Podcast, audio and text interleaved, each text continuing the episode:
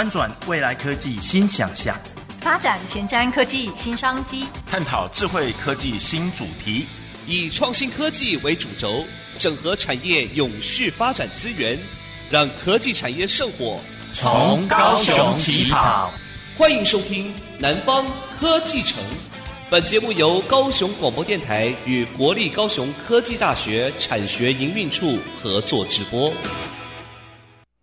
各位收音机旁的听众朋友，还有脸书面前的观众朋友，大家好，欢迎收听《南方科技城》节目，我是国立高雄科技大学蔡匡聪。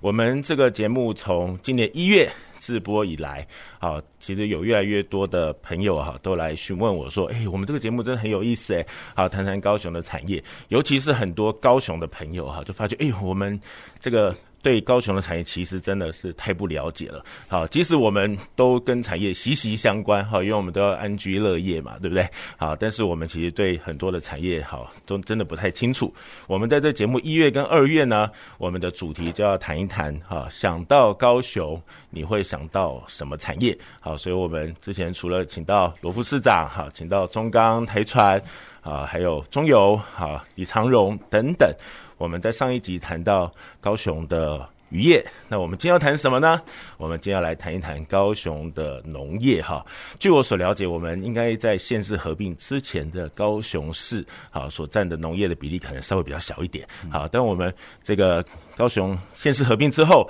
好，因为高雄县本来就是一个农业大县，所以我们现在高雄市就变成也是一个农业哈占非常重要产值好的一个一个这样的这个县市哈，所以我们来谈一谈高雄的农业哈。我们今天呃也很开心，好，请到三位哈，我们我们每一次的节目都很希望请到产官学界的朋友好来谈一谈高雄的农业。我们第一位请到的是高雄市农业局的代理局长好，王正一局长。是，蔡老师好，呃，各位听众朋友跟观众朋友，大家好，大家午安。好，我们第二位请到的是思源生态农场的创办人啊，罗调元，好，调元兄你好。哎，脸书的观众朋友还有电台的听众朋友，大家好，我是罗调元啊。我知道局长跟调元都很常上高雄广播电台的节目哈，所以我们在这个。收音机前面的朋友可能会哦，这个我听过，这个声音我听过哈，所以待会我们可以听他们来聊聊更多。好，我们第三位的来宾是国立高雄科技大学电机工程系的陈文平教授。哎，各位听众、各位观众，大家好啊！好，我们请到是电机系的教授来谈谈农业哦。好，可以知道我们就要来谈一谈我们。这个农业怎么样？因着现在的很多高科技，哈，我们农业可以啊一直在被提升，好，我们可以把我们的产值跟产能呢都大大的在增加，哈。那我们想先请教局长，哈，诶，我们讲想到高雄的农业，我们高雄都种些什么东西呀？嗯。那个呃，大家印象中以为高雄是个工业城市，其实高雄在县市合并之后，我们已经是南方呃综合性的大城市。那那个大家有印印象，比如说是高雄其实是个水果之都啊。那为什么讲说水果之都？Oh. 比如说我们的那个呃燕草的呃芭乐，还有那个大树的玉荷包啊，还有我们的这个所谓的大社的蜜枣啊，跟呃我们。那个整体呃冈山区的这个蜜枣，嗯，这三个都是全国产量最大的一个一个一个一个产值，然后同时间那个品质也是非常的优秀。那还有大家印象深刻的旗山百年交城，那当然就是香蕉了，啊，对不对？那我们往往里面再走一点，到了六龟去的，到六龟除了泡温泉，不要忘记那也是金黄芒果，全世界第一株金黄芒果母树就在六龟的呃金黄，所以呢，高雄真的是一个水果之都。哎，等一下，等一下，芒果我们第一个想到都是预警啊。嗯、刚局长讲到金黄芒果的第一株母树是在六龟，对、嗯、对，就是那个金黄芒果是黄金黄老先生哈、哦、他所育种出来的。他早年育种之后就在六龟那个地方，目前还有金黄芒果本身的母树哦，所以大家来到了全世界的金黄就从六龟开始推演出去。那当然在我们高雄，我们也呃凝聚了。呃金黄的种植技术，还有更多的农友，嗯、所以呃六龟就是金黄芒果在高雄算是一种特点。我们这这几年我们也很大力的推行，希望把它做成呃夏天的冰品啊，哦、一些重要的一些加工品，能够往国外来做一些输送。所以金黄芒果的名称是为了纪念。这个黄金黄对对，金老先生他的一个、哦、一个命名，对对对，哇！所以下次我们吃到金黄芒果的时候，会有一点更多一点感恩的心哈。好，我们这个老农友真的啊研嗯开发出这么棒的水果，让我们来吃哈。不过刚讲到那个香蕉，我知道在日据时代，岐山是这个日本香蕉的最主要的来源，对不对？啊，那个时候好像我们这个岐山的香蕉好像帮台湾赚了很多外汇，对。早期蕉农是这样子，就是蕉农他们都穿着背心啊，所以早期旗山人家说哈，那个胸无几哎，哈胸无几哎，诶，那个蕉农就是那我们穿着那个背心，白背心上面有很多的香蕉的这些斑点的这些农友啊，其实呃，蕉城百年那个那个呃旗山确实是一个非常重点的一个呃呃城市了，它算是我们呃呃那个高雄地区里面非常重要的农产集散。那其实这几年，其实呃，高雄不只是生产，其实呃，其实大家很关心的就是所谓的那个农业的安全，就是这呃整个的安全的品质，如果怎么样能够让让那些消费者能够能够接受到我们的这些所谓的安全农业，所以在这几年，我们高雄在推这些生产履历，像是生产履历，虽然高雄的农地不是最多，但是我们的生产履历在台湾现在现在是首屈一指。好，所以我们的总面积有达到呃呃两千公顷。那生产履历就是，如果农友那个民众你到了我们的超市，我们拿到我们的一个产品的话，哈，然后上面扫描一些 QR code，你就可以知道这些所有农产品的生产追溯的过程，包含农友本身的这些所谓的一些种植的过程都可以了解。所以呃，在这几年我们推动这些安全生产这一块，也投入相当多的心力。是我们现在对食安的要求越来越高。不过刚刚讲到高雄第一的原因是什么？就讲到我们的，其实我们高雄的农业的量。跟全国而比，像这个云林啊、嘉义啊，可能都是更主要的好农业的这个生产的县市。当然各占各擅胜场了哈。大家因为因为气候、因为土壤都有不一样的水果或不一样的农作物。不过您刚刚讲的第一名的定义是什么？我们现在要想一些让让我们真的看到我们高雄农业真的发展的很好，要问清楚一点。第一名应该是说啊，产量第一跟品质第一了。是啊，我们刚刚讲说就是像是呃高燕草的蜜枣。好、哦，那个呃，跟芭乐，还有我们的大树的愈合包，哦，跟这个所谓的呃荔枝，像这几项都是高雄在全国产量大概都有四成以上，四成、呃、四成的一些占率。嗯、那像最近我们那个蜜枣有全国的评鉴，最近正好是过年伴手最棒的就是蜜枣，对对对，对不对？一个现在号称叫台湾青苹果的蜜枣，嗯、现在吃起来比。水梨还要还要还要甜哈，所以非常适合在过年的时候。而且好多好多品种，对，哦，现在真的蜜枣蜜枣蜜枣这个品种，那它占台湾的四成。那怎么样叫做好吃呢？专家来吃过就是最好吃啊。那最近我们评了一个叫全国蜜枣评鉴，哦，由全国来做评鉴，其中有二十三位获奖的，包含冠亚季军哈，那个呃二十位都在高雄市，所以那个是。只要是到市面上看见高雄生产蜜枣，还可是金价是挂品质保证，哦、所以哎，刚刚想说这些品质跟这些产量，其实在台湾呃高雄确实是一个南台湾的水果之都了。虽然我们的土地很昂贵，但是我们农友的技术精湛，当然还需要专家们的协助。是除了这些生产技术之外，这些新的科技怎么样引入，让这些农民能够有更多的收益，这些都是现在正在努力积极在进行的。嗯哼，是好。刚刚讲到农友，好，真的要种出这么好的水果，哈，品质非常好的水果，再加上高科技的协助，所以农友其实我相信是我们这个农业局的宝贝，哈。我们真的要把这些好的农友给特别特别的照顾好，哈。那我们今天的第二位来宾呢，哈，这个调员哈，他本身这个因为我跟调员认识这个一阵子了，哈，我知道调员这个。有一段这个坎坷的 农友生涯，会跟大家讲一下。好好好，大家好。啊、呃！我在务农，在高中今年高职毕业之后就开始了。哦，哎，那时候从十十八岁，哎，就开始在人家畜牧场里面，好，高中是读畜牧兽医科毕业，是。毕业之后就是在牧场里面担任兽医的工作了，好，啊，那时候就是在牧别人的牧场那边上班，好，那直到现在应该有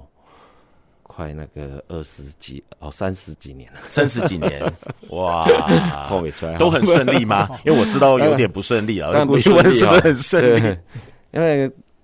刚开始在别人的牧场里面上班哈，都是兢兢业业的。那后来也被挖角，挖来挖去哈，但是我们还是哦，就是换两个老板而已，没有换很多哦。然后最最后换最后的老板是我爸爸了哈，他就说：“哎，你在外面表现的不错，那是不是也要回来接自己的养猪事业了？”然后刚开始的时候是三百头的一罐场而已，所以那时候是养了三百三十头的母猪而已。哎，他、嗯啊、这样子的一罐场，但是呢，就要回去接，一定要有一个规模经济，就是我那时候预计差不多一千五到两百头的养猪场这样子，所以就开始筹划啊，筹划差不多我赚的钱几乎都投入在购买种猪，还有那个如何培育我们的那下那个种猪的换肉率这一些是。哦比较。精准的一些饲那个饲养的方式，嗯哼，哦，啊那时候就一直在钻研，然后啊那赚的钱也是都投入在里面，好，啊那回去接两年就把一千五百头的规模做好了，就从三百头变一千五百头，是是是是五倍，哎五倍，哦，三年内啊两年内就搞定，新加坡干单，对对对，啊那但是好景不长，在饲养。那个都已经建设好，饲养到最高峰的时候，就遇到了口蹄疫事件。哦，哇，那时候开始大赔，一个月都要赔三四十万左右。嗯，哎，对啊，那时候就没办法，还是继续撑，靠贷款啊，靠那个低利贷款，还有那个融资下去借一些钱来继续撑我们的养猪事业。所以我那时候我两妻也跟着我两个人要兼职两份工作才能。度过生活，那时候已经有小孩子了哈，对，啊，所以生活还是要过去啊，在真的很辛苦哎、欸，对啊，啊，撑过去之后，呃，猪价在民国八十八年、八十九年的时候，猪价就开始好转，嗯哼，好转的时候没有半年，政府就宣布我们岐山啊，台湾有九大流域啊，都被需要被划定为水源水质保护区。哦，因为我们大高雄市要用水，需要我们、嗯、我那时那一边是属于岐山，是对啊，我们旗美地区都属于九大流域里面，所以那时候就被迫离牧了。对对，哇啊，被迫离牧之后也茫然了一阵子，不知道何去何从。哎，然后接着就想说，嗯、好吧，那就先从我爸爸的农地那边开始，但是那时候种植。都是惯性农法，哎、嗯，那时候我被农药喷到的时候，我就哇，整个恶心呕吐，真真的受不了，所以我 跟他说，我不能务农，务农下去我真的会命先没有。对对对，所以我先去哦开餐厅这样子，嗯哼，试试啊，然后开了餐厅也也不错，然后一家两家的开这样子也。最高的时候有开到五家店，嗯，人生走到最顺遂的时候，都会有灾难。对啊，那时候就遇到了莫拉克风灾，一夕之间，我那个在旗山的三家店全部都被大水淹没，然后洪水还有土石流都淹到餐厅里面去。嗯，对啊，所以那时候也受受损的非常严重哈，然后。接下来又一些食安风暴啦，这些问题出来，所以才在慢慢的醒思说，我们地球的环境啊，为什么会这样子？然后人心越来越不像古早的农民那样子的淳朴啊，然后思来想去，就是想说，既然自己每一天都要使用到一些农作物。哦，在餐厅里面都要啊提供新鲜的蔬菜给我们的餐厅的朋友用啊，呃用餐的时候可以提供使用。但是如果要去购买一些有机农特产品，售价这么的高，是那我们餐厅早就已经在开了，那我们如果再提高售价，我的客人可能几乎会跑到 跑掉三分之二左右吧。对，啊、呃，思来想去就想说，好吧，那我们自己原本就有农地，嗯哼，那是不是要用一些啊、哦、自然的哦，就是友善的种植方式来种植一些蔬菜回馈给我们消费者？嗯然后刚开始的时候还是在土根呐，哈，就是用土根的方式种植我们的蔬菜给我们的消费者，但是不使用农药，好啊，尽量也不使用化学肥料，用有机肥料来取代，啊，种植一些虫看能抗病虫害的一些蔬菜这样子啊，给我的消费者使用。但是做一阵子之后，哇！真的除草、施肥、浇水这三样工作，真的耗费我很大的心力哈。对，对，理想很棒，但是唉，马西不简单，马西就辛苦哎。尤其尤其在大太阳底下务农，那种菜跟菜跟菜中间的株距、行距都二三十公分而已，我们不可能拿锄头还是那机械下去去除草，嗯，一定要蹲在那边除草。是对啊，除草的过程，我想说，哇。惨了，要起来喝杯茶，居然很辛苦，哎，爬不起来。哇，对对对，因为那个脚蹲久了都麻掉了，是嘿，然后站起来是驼背的，因为腰蹲久了，整个脊椎都僵硬了。是，哎呀，所以我想说，哇，好辛苦啊！再做下去，嗯、再做几年，我六十五岁可能跟隔壁的那个阿公阿妈他们一样，都要换。那个膝盖了，然后要穿铁衣了，哇，真的很辛苦。所以我在想说，好，那该怎么办？然后就想说，要用水根，要有设施，不要除草、施肥，哦，这一些工作如果能省去的话，是不是可以减少一些的那个劳动力？啊，然后就想说，一定要设施。那设施的话，是不是要用友善的方式？还是用水耕的方式，找来找去有水耕的一些设施可以使用，但是那时候刚好遇到朋友说鱼菜共生，现在在北部有在，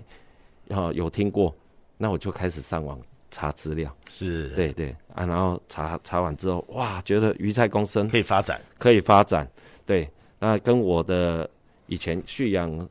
呃养养殖那个养猪业的时候，我们的肥水也是。给我们的附近十几甲地的农民使用，嗯，那时候他们几乎没有要再用化学肥料了，是，他们都是用我们的那一些猪粪尿，哦，发酵之后下去灌溉这样子，哦，分区灌溉，所以他们长得非常棒。好，我们想说，诶，原理是大同小异的，那我们从研究猪的疾病，然后再研究菌的一些哦平衡这样子，然后来做。然后找到一些科学数据，我就着手设计一个，因为我自己开餐厅，每一天都有厨余，所以那时候早最早期的设计是猪鱼菜共生这三样。猪鱼菜共生，猪可以消化我的厨余嘛？哈，是，对对对啊，养鱼还有加上猪的排泄，然后再透过微生物菌的分解变成植物的养分，嗯、对啊，所以那时候也做得非常棒。但是因为现在不能用。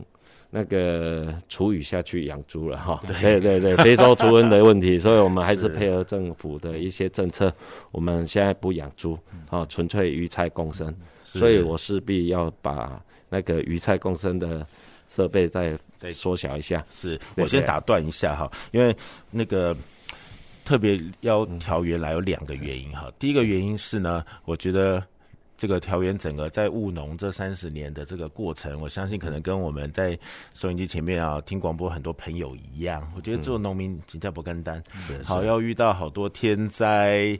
好这个或者是这个政府政策改变，好或者是口蹄疫这些，就是我们没有办法控制的事情。可是我觉得调园兄很厉害，就是不管怎么样，最后都还是想新的方法。嗯哼，好，就没有被打倒了哈。每次这个越挫越勇，对，每次都在想新的方法哈。那第二个呢，我觉得很也让我佩服的，就是说，我觉得他一直去很用功，嗯，好，去想新的方法是什么？刚刚提到这个鱼菜共生，哈，其实我要特别插播一下，就是因为我们调员的这个发明，哈，后来发明成用蚯蚓，等我们再请调员多讲一点。好，在这个蚯蚓的这个呢，这个共生的，好，这个整个生态系统呢，得到了二零一九年第三十届马来西亚的国际发明展环境能源奖的金牌奖，哇，谢谢，不简单，然后也是泰国国际最佳。发明奖是是哇，为国争光，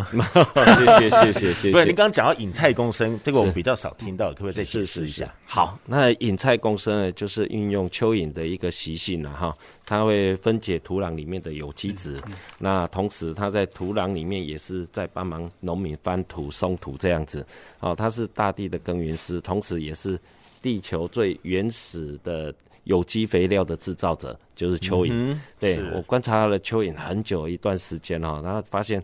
全世界所有的种植的花盆器皿里面都没有非常友善的对待这么可爱的一个生物哈。对，就是没有蚯蚓的餐厅厨房的一个概念。对对对，我在想说，好吧，那我们是不是在里面加一个蚯蚓的打废区？蚯蚓的 buffet 区，对对对对对，哇让蚯蚓可以在那个 buffet 区里面吃到饱。那它吃饱了之后呢，它就有力量帮我们松土。植物在成长的过程里面呢，它的根部也是需要呼吸的。啊，那透过蚯蚓去爬行的路径，还有钻来钻去的路径，就可以帮我们的空气带到土壤里面。然后同时它也会在土表在那边排便。啊啊，然后。我们在浇水的过程，就把蚯蚓的粪便的氮磷钾啊，还有一些微量元素，都可以溶解到土壤里面，让植物去吸收。是，哎，所以也同时也可以帮我们解决家里面不要的一些咖啡渣啦、哦。果皮啦、茶叶包啦，嗯、哦这些有机质，甚至甚那个瓦楞纸这些。哦，这些蚯蚓都可以分解，帮忙分解。嗯、是啊，那它这样子可以无形中帮我们，除了解决垃圾啊，这。那个焚化炉的一个负担以外，嗯、它无形之中也可以让我们的食物碳里程可以降到最低。哦，对对对，是哇。其实刚谈到这个农业，真的其实还是需要很多智慧，需要一些设施设备，好一些技术。是，好。那我，我今天也请到这个呃陈文平教授来哈，因为我自己也知道陈教授本身。这是电机系的教授，所以有很多高科技的方式来协助我们农业的提升，哈的转型。可不可以请陈教授来跟我们谈一谈？好，各位听众、各位观众哈，其实如刚刚这位这么优秀的农民所讲的话，我相信你们应该都不敢再进来了，因为他花费太多时间在取得这方面的经验，是这个经验累积不是一般人有这种毅力可以做到。所以其实现在全世界都要去做一件精准农业的事情，就是我怎么把这些东西把它数据化。那数据化之后，我才可以把这这么优优秀的农民他们的经验，我把它弄成数据之后，那青农就可以进来，甚至老农也可以再经过科技的协助，我们可以轻松再去做他能够做的耕耘的事情。所以这这叫精准农业。精准，我们把所有东西数据化。哦，对，就不是只靠经验，不是靠经验，因为经验你也不知道土壤要翻多少，里面的氮磷肥要多少，这些数据都是用经验，我感觉好像可以就可以。可是你要必须如果有像我这么经验的，比如说我们家工厂，我们想现在台湾大家都会推很多产业的自动化嘛，但自动化现场一定要有 domain know-how，这些人要告诉我们，我们工程师才能把系统做自动化出来。对，其实他们就是非常好的 domain know-how 的农夫。哦，啊，把这些资讯跟资跟我们资通讯的人知道，我们把它数据化。那数据化之后，再透过政府来媒介，政府来辅导，那这样他就不用那么辛苦在做这种这种赔钱赔得那么严重，然后要等运气，看天看天吃饭这种这种，大家不敢进来。嗯、所以其实龙鱼畜牧业应该是要转型变成，它不再是过去龙鱼畜牧业。我们把数据化之后，它就是一个企业，它就是一个高科技产业，嗯、这样年轻人才愿意进来。那我而且这样做的话，它将来的蔬果，任何一种蔬果，我才会都是一级的蔬果，而不是我还要去挑它是一级蔬果、二级蔬果、三级蔬果这样子。嗯嗯嗯。欸、好，所以听起来这个精准农业会是未来发展的趋势吗？是，现在目前全世界为了粮食问题，全世界因为这个问题在争取嘛，在在竞争嘛，甚至水源都是啊。那我们怎么可以透过政府的力量和农会的力量等等，我们对任何一种农民想要去做的，比方说芒果也好啦，荔枝也好啦，甚至稻米也好，我们要首先要去研究每一种植物它的生理因子。所谓生理因子，说我应该在从从它种下去到成长、长出果实出来的过程，我在什么之间要加什么样的水源、什么样的肥料，是吧？然后它过程遇到什么病虫害，这些东西要有一份资讯透明化，让农民知道我种这一块。我应该要什么？否则农民永远都只会种他那一个。我会种芒果，只会种芒果。我要转型的时候，当芒果现在产销适合的时候，我我就没办法了，我没有办法转型。嗯、所以要把所有东西把它量化、数据化。是是是，所以借由这样的精准农业，呃，经验可以可以传承，可以传承。然后我们如果要跨到别的领域，也是比较简单，比较容易。我只要透过政府来辅导我。我可以取得这些数据，哦，那我就可以有办法去做这种事情。再找这种高手来辅导我们，那这样就不用那么辛苦，三十年摸索，鱼菜电畜牧业都要去碰。嗯，啊，还有他成功了，如果失败的话，不是哭死 了。真的真的啊！所以未来看起来高科技可以协助我们的事情真的越来越多。是，也就是我刚刚说的，其实未来的龙鱼畜牧业它不应该在传统的龙鱼畜牧业，它是一个高科技产业，因为自动性进来了。嗯嗯嗯嗯啊。所以局长也也也应该对这个精准农业应该也是，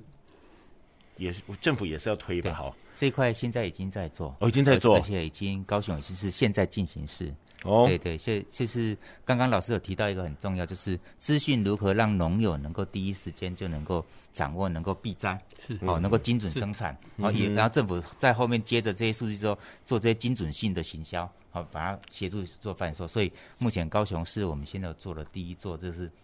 算全台湾第一个，现在这种来做的，我们建置一个叫做高雄农产的资讯的平台。这平台有有做了什么样的事呢？就是我们收集了高雄有三百多项的蔬果，但三百多项，三百多项蔬果。嗯、然后呢，它在呃呃过去这几年里面，每一个时间点，它在拍卖市场的价格资讯，所以我们就会有就是呃三百多种蔬果，它在。天灾来的时候，低温或者是台风来的时候，它哪一些蔬果哪个区域需要预警，提供给高雄市的农友都能够了解。它可以第一个避灾，哦、第二的话，嗯、依据这个时间点我要投入进行，假设我要进行高利再生产，那这个时间你投入可能几个月之后，你生产出来那个时间点的价格，呃，历史上的价格是怎么样？你要考虑一下，我要不要在这这个时候投放？所以我们要让这些资讯，就是老师所提到的知识力、科技力，让农我们有一个平台提供给呃，比如说高雄的这些农民朋友，他们接到这样资讯，他就可以去做这个所谓的农业决策的一些种植的决定。当每一个农友都加入这个系统，那就是这个活的系统，他不用政府去调查，每一个人回馈。我在哪个时间点种了什么样的作物？我在哪个地段木木量是多少？以后政府有了重要的数据，产销就有机会能够去做这个所谓的反转，有机会去做一些改变。OK，所以就有这个平台，让供需可以更平衡，可以这么说。这是一个一个一个起步，因为要创造一个平台，而、啊、我们现在已经开始。呃呃，今年成立之后，我们已经在推播给我们的刚刚是说的农民朋友，希望他们大家能够加入。嗯然后我们可以推播、收集更多的资讯，而且还我们还有下一步，有更重要一些智慧农业也即将在进行。哦，好诶，我觉得哇，感觉我们现在农民。越来越有盼望了哈，不用都走这个非常辛苦的这个过程，嗯、对不对？我们未来借由精准农业哈，借由平台哈，借由很多的技术的导入，我们听起来我们会更容易一点。好，但我知道农业其实还面对好几个挑战，然后包括这个缺工啊，好，包括我们面对食安呐，或者是很多其他好面向。我们先休息一下，我们待会再回过头来继续谈谈高雄的农业。各位市民朋友，大家新年快乐！我是高雄市长陈其迈。迎接牛年的到来，市府团队会继续劲劲劲拼市政，邀请市民朋友一起迈步向前，为高雄创造更精彩的下个一百年。新的一年，祝福大家平安健康，扭转乾坤一路发。欢迎收听高雄广播电台 FM 九四点三 AM 一零八九。各位听众，大家好，我是水利署副署长王义峰。近年来气候异常，一年能在水库集水区降多少雨难以预测。目前已进入枯水期，水情有日益严峻的趋势。政府已采取相关措施，请大家一起珍惜水资源，节水随手做，用水不浪费。以上广告由经济部水利署提供。今年的农渔会选举，拒绝所有的送礼、送钱及暴力。你我的选择决定孩子的未来，别轻易卖掉孩子的机会。不买票，不卖票，让传承多一份责任。反贿选检举专线零八零零零二四零九九，拨通后再按四。以上广告由法务部提供。人的脚骨折了会走不动，车子的脚如果骨折了。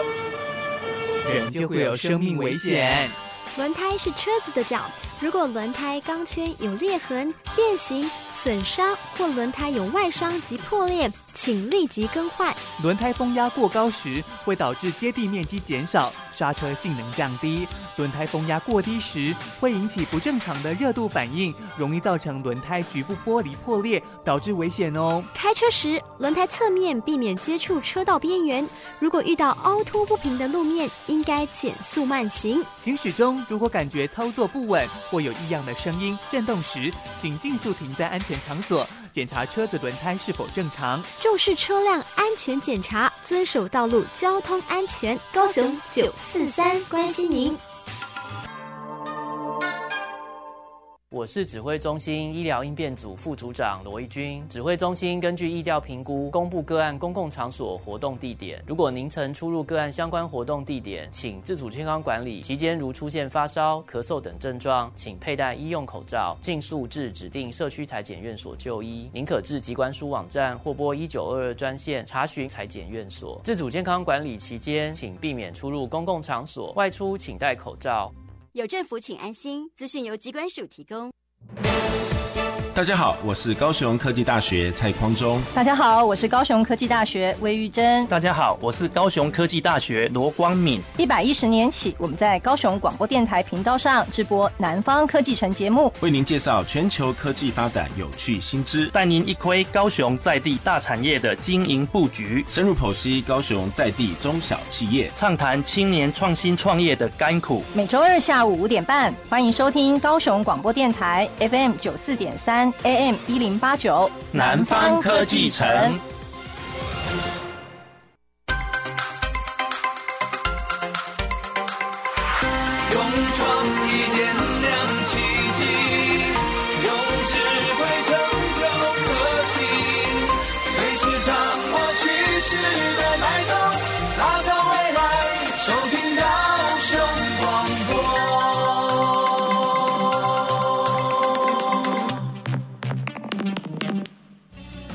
前瞻的，未来的。您现在所收听的是提供您最多科技产业新知的南方科技城。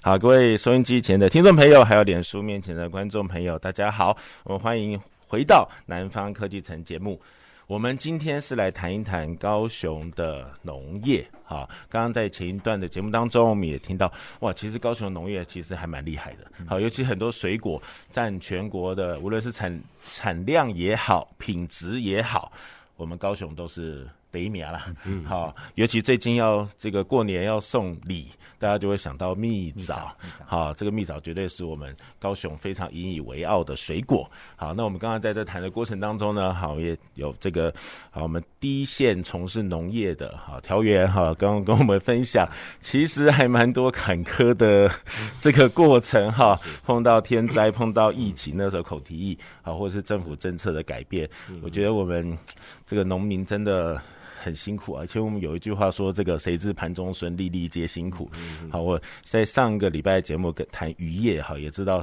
这个谁知盘中鱼也是条条皆辛苦。今天我们要农业，真的又是谁知盘中餐，粒粒皆辛苦。好，我们这个都是不容易的哈，都是这个农民朋友很辛苦的啊，把它种起来。刚才讲到，如果喷农药还弄到自己很不舒服，但那是过去了。好，所以我们农业经由提升，我们注意食安，好，我们也把很多高科技可以来。导入看看怎么样可以让农民朋友在从事农业的时候可以再轻松一点，然后这个产能可以再产量都再高一点，好，然后我们可以让农业成为一个高科技的农业。好，那我们刚刚有跟陈教授也聊到哈，其实现在科技有很多的导入，好，可不可以请陈教授再多谈一下？除了刚刚讲精准农业以外，我知道其实现在的很多五 G 啊、AI 啊、大数据啊，这些也可以用到农业嘛？是，我我是觉得这么觉得哈。我们台湾其实是一个科技岛，那我们在自通讯、硬体、软体都这种人才都非常多。是，那如果可以配合政府的农业政策，那我们把例如最简单的 IoT。互联网这种感测技术导引到农业来，那我们要做智慧 AI 之前，一定要感测数据要正确。嗯哼，好，那感测数据现在目前我相信遇到的问题就是感测器可能你买的是一个三规的教育版的，我今天弄，明天可能这个感测值就跑掉了。如果可以导引这个市场起来，那让民那个业界人进来这个市场，其实我觉得市场蛮大的。你做出一个对农民来讲是有用的感测器，比方我感测感测里面的。导电度，好，或者是我里面的酸碱值，好，甚至里面湿度，这些其实都不会难做的。但是做完之后，因为每天它这些环境的变化，它一定需要维护。是，那你让农民也容易简单去针对感测器做一些简单的维护，然后我们就可以把我对土壤里面这些参数，我经过这些感测器只抓出来之后，那我们就会丢到云端，那送到这些农民的手机上，手机就可以提供他在种植的过程。的任何参数他都看得到，比方说过去他看到，哎，叶子这个时候这个时候最美，我这样撒肥的撒肥的时候，这个这一次刚刚好，那这个时候的参数叫什么？我相信农民不知道。可是你就有这种参数给他之后，他都知道。好，我原来我就撒到这种参数最好，我又不用那么每天那么辛苦去看叶子长怎么样，我的茎长怎么样。我在那种最条件之下的参数是什么？这这是不是也是像你刚刚讲这个精准农业的概念了？就是把他自己的经验数据化，对，把经验学属于我们搭配怎么样的温度、湿度、酸碱度、电解度等等。嗯，对，好，就是把它记录下来，然后未来我们就那这样他在教育他的下一代或者是传承下去的时候，他的经验其实他就是 AI 嘛。他怎么把这个数据量化之后，告诉他的继承人？好，我要我是当我是怎么种这些东西出来的？你的根茎叶里面的参数是什么？我施肥施水的时候，那个参数刚好我眼睛去看，这个时候最好，这时候最好的条件是什么？因为这个大家不知道，他们也不会知道。其其实陈老师在做的这一块，他我们同称它叫做智慧农业。智慧农业的话，其实现在是呃像像是新农业的一个主流了。然后然后其实。像呃地方我们在做，现在呃很重要就是智慧农业，其实不能只在天边想，它应该要真正落实到农民能够使用它。对，所以第一步很重要，就是说怎么样让农友能够呃第一个呃呃成本合理的一个一个价格，好一个一价格成本合理很重要，很重要，因为这设备如果很高昂，它就会变成农友却步。然后，所以我们今年算是光是我们提出一个计划，就是高雄智慧农业二点零计划。我们希望能够将高雄的一些呃智慧农业的产学联盟联合作起来。然后呢，有些资做资讯，有些做设备，然后有农友是使用者，然后政府呃能够高雄市提供一些一些政策支持。然后给予农友一些奖励跟补助。如果他的田区他希望导入智慧化的一些设备的话，我们给予二分之一的奖励啊，让他们能够在他田间陆陆续续能够建置起来。像我们高雄，呃，我们有一个最近刚刚主持人提到的蜜枣啊，我们就有一个农友，他是运用这样子一个智慧化的设施，他将他的蜜枣呃呃那个延后采收到可能到明蜜蜜枣是过年前为主嘛，他的方式他可以让他。在母亲节的时候能够上市，哦、所以它就是延后了它的一些生产期。所以透过呃科技的的的应用，你事实上可以将每一个人的农产呃精致化、最大化。然后所以所以政府也应该做到这样的平台，除了资讯平台之外，嗯、还要有具体政策的支持，让这个智慧农业能够落地实施。是是。再来第二步，我的建议是哈，因为老农他随着年龄长越来增长，他的体力已经越来越不像以前年轻人那么好。那我们怎么做出半自动？我为什么不叫叫半自动化？半自动化它的价格，我们用 cost down 去考虑它，价格能够农农民能够接受，帮他省力就行。你不需要做到自动，因为自动化东西太贵了。你们想，比方说我们举例那个凤梨，我去看过人家种凤梨田二十甲的，他每天就两个人，从早上七点到晚上九点，他就是在做一些施肥的事情，然后身上裤子要穿三件裤子。因为那里很利嘛，像割。但是为什么不能帮他做一个规划一个道路，有个机器人让他带带着这样这样跑？嗯、那他的过程就会比较轻松，不用每天这么辛苦在做这种事情。一样啊，你在农田也一样，或者是甚至我也去看过那个在岐山岐后那里，呃，有一个青农，他非常认真。他们的山山林上面的那些荔枝啊，他们很危险在采收那个荔枝。那为什么不去协助他们去做一些省力装置？我在勾它的时候，我采收它简单，然后我从山上背下来的时候，我也讲，像他们都用背背的啊，而且又拿着刀子这样割，其实都蛮危险的。那这些其实都是我们可以协助他们的地方啊。所以听起来这个科技导入真的是还蛮重要的一个方向哈。那鱼菜共生，我猜。我在我我的鱼菜公司那边也有装一些 AIoT sensor 在里面，哦、对呀、啊，哇，我因为早期真的非常的价格非常高啊，这一次是因为我们有参加创业归故里的一些竞赛，跟一些厂商合作，好、嗯，原本那些售价真的是摸不到，我们农民真的 哇，花那么多钱真的摸不到啊，刚好因为有计划的挹注，所以我们那时候也有那也有。装一些氧化还原啊，好啊，pH 值、水质侦测、pH 值、溶氧这些数据，所以也让我避掉了一次因为停电。哦、对，因为停电导致溶氧不足。是，对对对，哦啊，所以也避免一些损失。所以 AIoT 运用在我们的农渔牧产业，其实是可以发发挥它很大的一个功效的。哎，对，我我再补充一下，刚刚其实老师有提到，怎么样让农友现在年年纪都很大，台湾农友现在平均的年龄大概六十七岁半，六十七岁半，全国的平均年龄，所以农友是年纪都很大。那有时候，呃，你让年轻人从农，他会觉得年那个收获这么的辛苦，那我为什么要从农？所以现在啊、呃，老师提到这些科技化，我们现在提，我们现在创造很多，中央大学有一些提供了一些呃智慧化的一些辅具，就是比如说以前采收。呃呃，那个翻那个所谓的那个芭乐哦，跟荔枝，它需要花很多的力气上举、嗯、哦，然后继续去背。对。然后现在透过这些省力的设备，有一点像是机器战警的这种所谓的辅具哈、哦，然后装那之后省力，呃达到省力大概五成。所以有外骨骼的这种机器人的概念进来了。对对对对对。啊，所以呃，省力的这个装置呃，现在陆陆续续在在发展。这个会不会很贵？呃呃，中央会有专案经费在做开发跟支持，当它大量之后，以后。呃，会透过一些计划，让我们的农民可以申请补助，所以这些也是呃政府在推推行的，让让让农民能够省力，他就能够有有进有进展。那第二种是自动化，刚刚老师提到的是凤梨田，我举一个例子，嗯、我们有一个像是茶园，早期的茶园都要手采茶，那有哪有那么多的一些？一些一些长辈能够持续这样采摘。对，现在的现在的新式的茶园，他们都会在中间规划好呃机械收割的一一些通道，对，让那些设备能够刚刚好能够进去。是，就是我的果园或者茶园的的一些规划要符合现代化，就是自动化的一些设备进去的规划需求，就可以让我们后面收获跟跟那个所谓的生产相当的省力。那这样子，我的农友或年轻人有了比较省力的方式，有效能，他就愿意进来。那这样才会有一呃源源不绝的生力军来到我们的农村。是好，所以刚局长谈到，我觉得蛮重要的。其实我们台湾是需要农业的，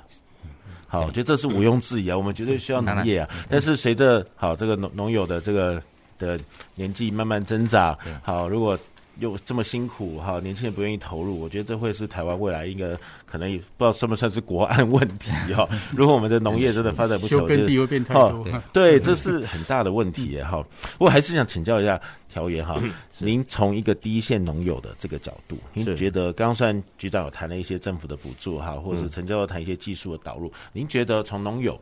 到底想得到什么样的协助啊，或是对？这个政府有没有什么样的建议？嗯嗯嗯嗯，是。那我们看台湾的粮食自给率其实都非常的低了哈，嗯、差不多应该不到四成，三点多而已。那我们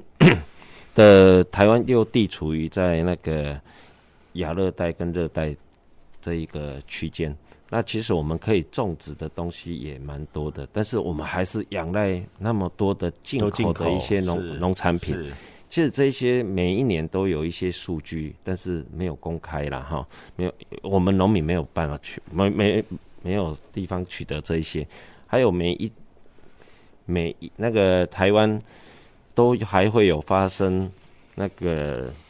凤梨啊，非常低级。低价的贱卖，还有高丽菜，嗯、还有那个，哦、有时候新闻都会出来。对对对，还有香蕉这些问题，我们是在想说，用宏观的角度来看，其实这些都可以，因为台湾的农地其实不多。嗯哼。但是如何规避让农民知道，还是事先那个预警说，我们可以避免种植哪一些，建议种植哪一些作物，哦，是我们消费者喜欢吃的，然后引进一些新的一些品种，或者是规划特定区来种植，这样子是不是可以减少国外进口的数量？然后同时，其实我们的五谷杂粮给农呃牧畜牧业还有那个渔业的使用量，大部分百分应该百分之八九十都仰赖进口，不是台湾自自己生产的。对，所以我们在想说，如何让这一些农民，如果能把我们台湾的农地好好的利运用，嗯，然后再透过现在的大数据的收集。然后可以让农民的收入可以增加，啊，生活稳定，啊，这样子是不是对农民还有未来的农民来说是一个非常好的一个啊一一个资讯啊，就等于是我们农业政策了哈。其实产销平台资讯透明化的，这必然要去走的路了。不然农民就两大问题要去克服，一个是看看天气，在在看天吃饭嘛哈，啊，第二个就是同业竞争，过度产能出来了，嗯，对，是。啊，所以计划农业感觉还蛮重要。一个是刚刚谈到，我们是不是可以来种一些其他的种类的农作物，是是，好这样减少我们对国这个进口的这个依赖。因因为我自己本身有餐厅，也有农场，嗯哼，所以我知道我每一天每一天餐厅需要什么样的蔬菜。那我农场就可以来配合啊？为为什么会有这样子发展的原因？这样子的供需都变更扩大，是是。对，那我们说，哎，我自己的经验，如果来来复制到全国的话，其实这样子就能避免到农民他生产过剩，然后是先卖了一些那个。对，如果有计划性的生产、计划性的采收、计划性的。一些嗯哼啊，嗯，这样子会比较比较好哈。那我们就要请局长来谈一谈啦哈。这个当然，我觉得我们还是很希望政府有一些好的政策可以帮助我们。刚刚谈到呃种类怎么样可以再增加好，或这个产量的供需好，怎么样可以更精准好，让让农民的投投入好，不要最后都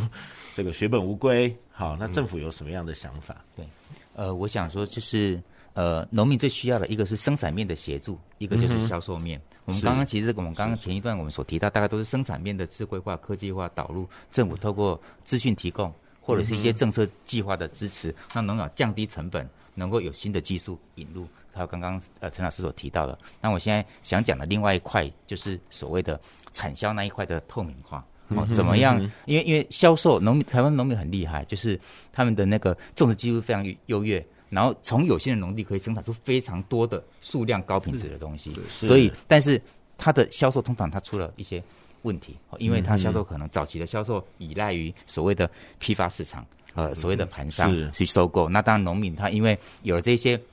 市场或中间者的一些一些购买的话，它的利润会会降低。所以现在其实我们都在发展农业的六产化的整合。就是怎么样让农民将他的农产品做一些精致化的一些整理之后，我们可以直接让他来到了呃呃网络上去做一些销售，这么透过各种通路，让他达到一些不依赖所谓的呃单一的批发市场或盘商，而是农民有能力包装自己好的产品，做好规划，能够往往自己的宅配和自己的电商去做一些。现在这个曝光很多很多，嗯、很多，我们我们现在也正在做这个事情。我们现在呃希望能够做到，我们高雄市已经有成立一个叫高雄首选的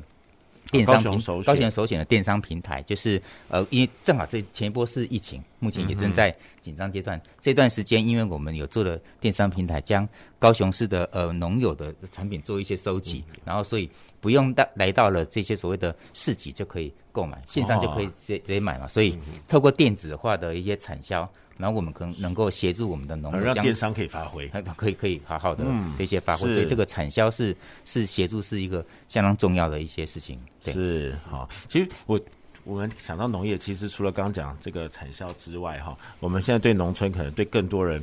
可能会感觉到有什么小旅行啊，这个部分，局长我们。高雄市是不是也有这种规划，让我们可以跟农业更亲近一点，更了解农业？其实现在的农业不是只有生产销售而已，其实农村其实是呃整个呃呃城市呃周边非常重要的一个一些呃亲近大自然的一个一个据点。所以呃，我其实高雄在我们在做这些所谓的农村发展，它不仅是销售农产品，它还会呃提供非常棒的一些呃体验。比如说，我举个例子，高雄最重要的就是凤梨。我们现在、嗯、我们现在在这几年，我们发展了一些呃一日农夫。哦哦，所以呃，这样都市的朋友来到了高雄农村当个一日农夫，他当农夫要干嘛？他就要去采采凤梨。哦，他到凤梨田里面，他自己亲手走进被扎会扎脚的这个凤梨田里面，他自己在哇，一边一边走一边哇哇好吃。但但是你他当他自己把这个这个凤梨拔起来的时候，那个时候凤梨拔起来的时候，会有一个我们会有农民老师教他说，你要怎么样拔凤梨，一拔就起来，嘣一声，他说哇。好像是一种心灵的开罐器一样，对不对？开心啊，所以就是农村疗愈的功能，农村有这种 疗愈的这种感觉，就是它不仅仅是食物，它是让所有的朋友来到农村，他能够体验亲子亲近自然，同时间能够学到呃呃食物跟跟农民的食农的这些所谓的结合，呃这几年是相当流行，哎，我们也在发展这一块。发展这一块，呃，投入相当多的心力。在高雄的市区，这个是不是有点像观光果园这一这一块？你们有没有去推广？嗯，或者是资源观光果园也是一个。对，我们那边也有。对，我们那边也有在推石农教育，石农教育。是啊，我良期现在也取得了环境教育认证。是，对啊，所以我们也一直在。让我们的来农场的一些消费者跟游客呢，让他们知道食物的生产的一个过程，还有采收的一些美感，嗯、对啊，然后接着再让他们再自己来做烹调，嗯、哦啊，当天就享用。低碳足迹的饮食，几乎零公里的一个呃食材，都由农我们在地的农民，还有我农场那一边附近的农民生产出来的一些食物，哦，然后现场烹煮，然后就可以来享用，是是。是，啊，让消费者来这边有一个哦环保意识啊，然后也透过我们一直在推广消费者一定要购买友善。然后有产销履历的，对，还是有机耕作的。这一些农特产品，不要一直在选择便宜，然后又要漂亮的，哦，然后都买买买了自己都吃了，心里不是很踏实的一些食物，对啊，所以我们在想说，其实用友善种植有一点搞搞就搞刚诶，是。啊，就搞刚个挡成本个挡栏杆，所以你。买买俗根本都农民制造不出来，对对对，啊，所以我们希望来那边旅游过的客人，还有那个消费者，让他们让他们知道回去的时候改变一下，哦，就因为食物的食就是一个人加一个粮，好，啊，那一个食物不只是农民生产出来而已哦，连消费者去购买食物。你要自己摸的，我被好处理样加上面物件，哦，还、啊、有除了让家人健康以外，我们还能守护地球，把这些土壤、土地、生物都能纳入我们的生活圈里面。这样子的一个消费绿色消费意识，其实是需要大家一起来共同努力。所以现在其实是吃东西啊，我们这些啊，不管是农产品、渔产品，现在感觉好像已经。晋升到一种价值的概念，好，以前我们什么就是要学过短话，CP 值，对 吧？好，但是现在我们其实啊，随着我们的生活水准提高，我们也是应该思考一下，我们是不是应该真的找一些好的哈？是，其实这很重要，因为他让游客走入农村，他到了果园，他就会信任这个这个这果园的农场主对农场的精心的栽培，所以他在那里有体验的说学到这样知识，然后同时间他就可以带走他的一些这当地的特产，甚至有时候我们做加工，像我刚刚讲到凤梨，现在凤梨做成什么？大家最喜欢的台湾代表的糕点凤梨酥，对，所以他来到大树采凤梨之外，然后再做一下凤梨酥的 DIY，甚至呢到那个地方做一些凤梨的风味餐。所以像像这样的一种所谓的呃社区的流程，它不仅仅是让农村活络，其实农村社区有非常多的呃活动力，包跟包含这些长辈的，也都是因为这样的一些经济活水的引入哈，让整个农村欣欣向荣。啊，我们我这个就让我想到政府也在推一个叫做地方创生，对，没错，好，就可以借由刚刚讲的科技的导入，好，借由整个的生产、销售，好等等的搭配，可以让农村再现生机。对，好，我觉得这个是一个还蛮重要的议题哈。不过最后还想请教一下局长，最近的疫情对农业的影响大不大？